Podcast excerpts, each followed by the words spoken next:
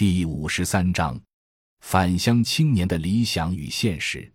在人才计划学员河北龙化驻村时期，我比较幸运地认识了二期的三个师兄，他们都可称为返乡青年。这是二零一二年开始一度被炒得很火的一个名词，现在似乎已成潮流。我与返乡青年的结缘也是在那个时候。他们三人曾经是让我敬佩的铁三角，都有着很强的社会责任感。情怀和理想，其中两人义无反顾地选择返到异乡，也就是另一个搭档的家乡。他们三人走到一起的渊源很深，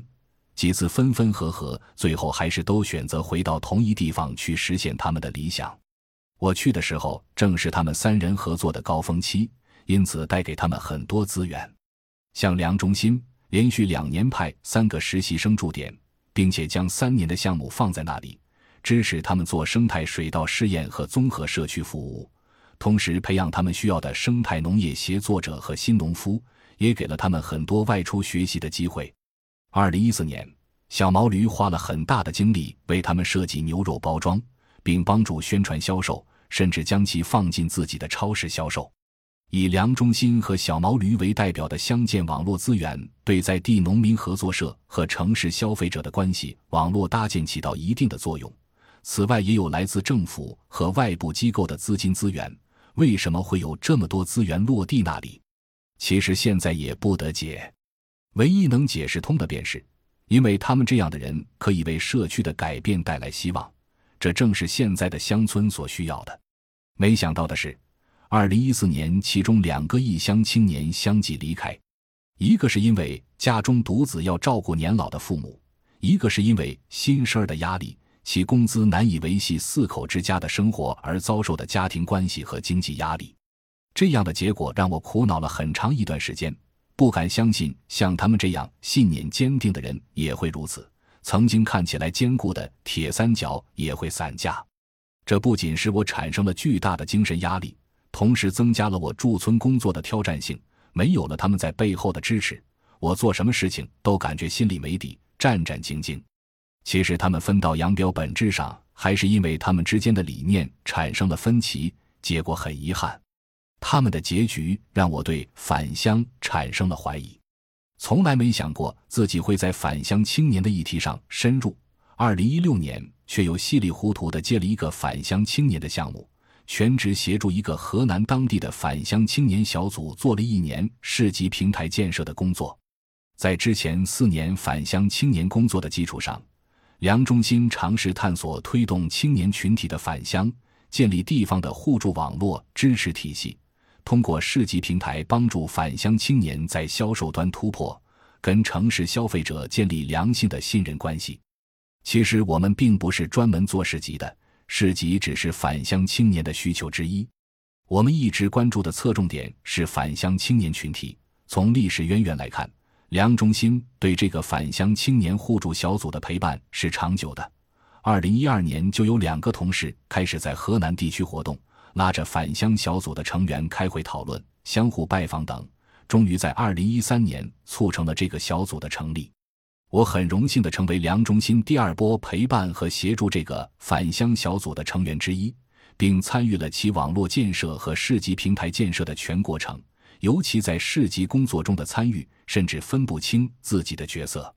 有些时候，我基本上是市级的常务工作人员，参与讨论决策、发微信公众号、联系生产者、探访生产者、与消费者沟通、市级现场布置、拍照、搬帐篷以及组织小组开会等。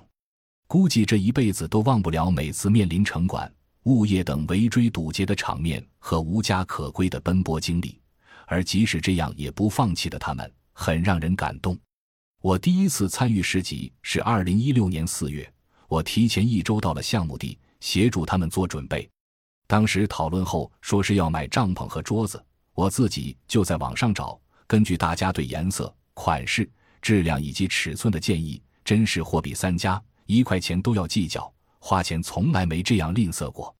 结果花了很长时间跟卖家沟通，下了订单退。退了又下，反反复复，结果四月的市集有十个摊位，还是裸在了绚烂的阳光和轻舞的微风里。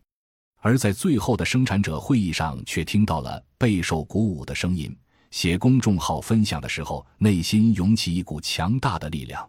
后来，我们定做了帐篷、桌布、围裙、布包和条幅等，从布置上改变市集的形象，在问题总结的基础上制定市集管理的规章制度，梳理市集的常务工作和分工，根据其他市集和 PGS 的经验，做出产品准入的标准和各种表格，去组织拜访入集的生产者，组织有创意的市集活动。每次市集都会有一些小小的变化和成长。更重要的一点，其实是在市集平台建设中理念的坚持。返乡小组坚持维护本土生产者的权益，抵制第三方平台产品的冲击，坚持建立以生产者为参与主体的市集平台。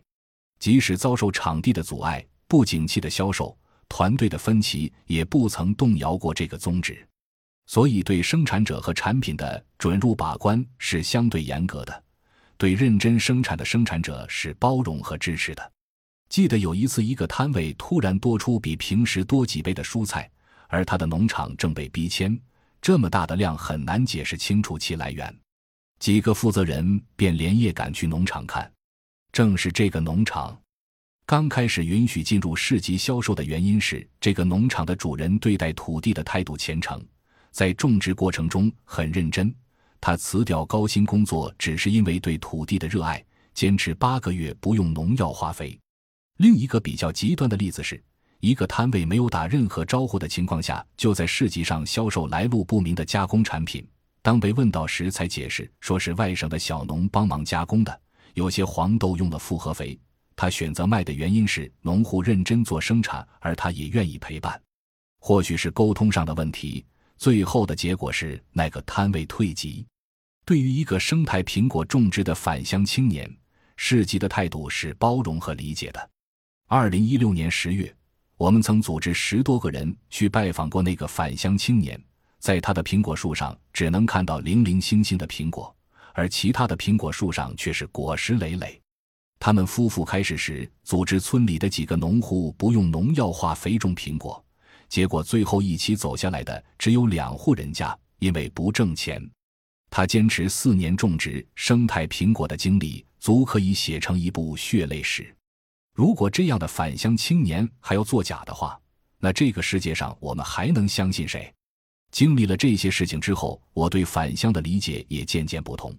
我不断的接触后，发现，在乡建这个圈子里，无论做什么都绕不开返乡青年。返乡青年这个群体在乡村自建中已经成为主要力量。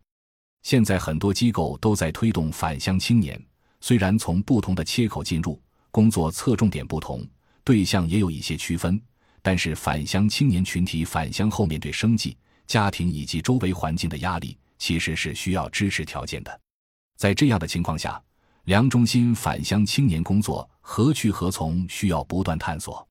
在这个返乡已成为潮流和时髦的时代，似乎青年的概念渐渐被混淆。很多人都自称返乡青年，同时重要的是要为返乡青年下个定义：什么样的返乡青年才是真正的返乡？二零一二年，梁中心提出返乡有种，返乡的年轻人不仅要有勇气和魄力，做扎根乡土的有种青年，他们也需要真正的种子。寓意是乡村发展希望的种子，